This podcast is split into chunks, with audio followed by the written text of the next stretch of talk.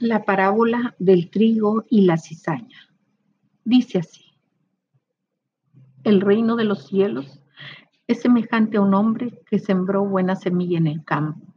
Pero mientras dormían los hombres, vino su enemigo y sembró cizaña entre el trigo y se fue. Vinieron entonces los siervos del padre de familia y le dijeron, Señor, ¿no sembraste buena semilla en tu campo? ¿De dónde pues tienes cizaña?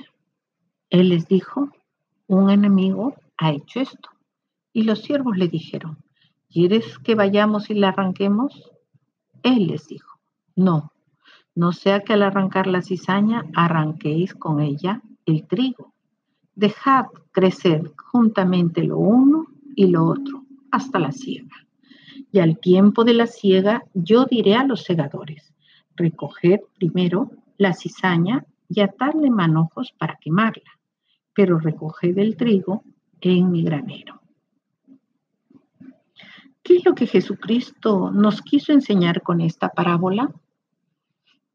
Definamos los conceptos. El sembrador es Jesucristo que siembra su palabra de vida eterna en el hombre.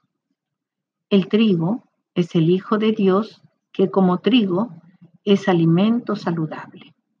La cizaña es el hijo de Satanás, que como falso trigo es dañino y tóxico. Los segadores son los ángeles de Dios que a su tiempo separarán el trigo de la cizaña. La ciega es el tiempo de tolerancia que Dios le da al hombre para juzgarlo.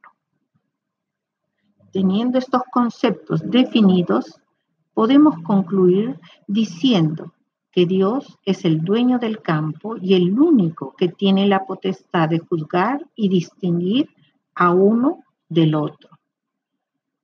Satanás, que también siembra a sus hijos en el mundo.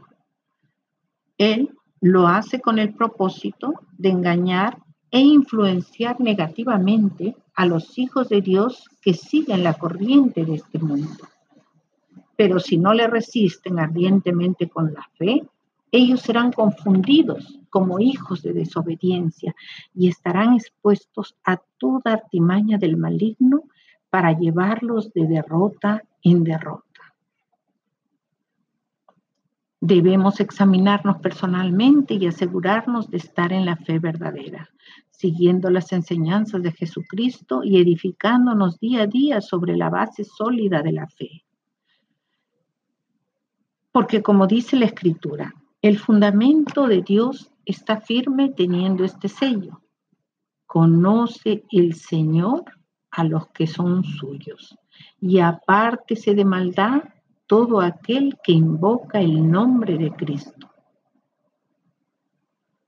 Dicho esto, podemos decir que los hijos de Dios muchas veces no se van a diferenciar de los hijos del maligno. Pero si te reconoces a ti mismo y alimentas a otro, eres trigo. O si tu vida solo daña e intoxica a otros, eres cizaña. Arrepiéntete hoy mismo y vuélvete a Dios.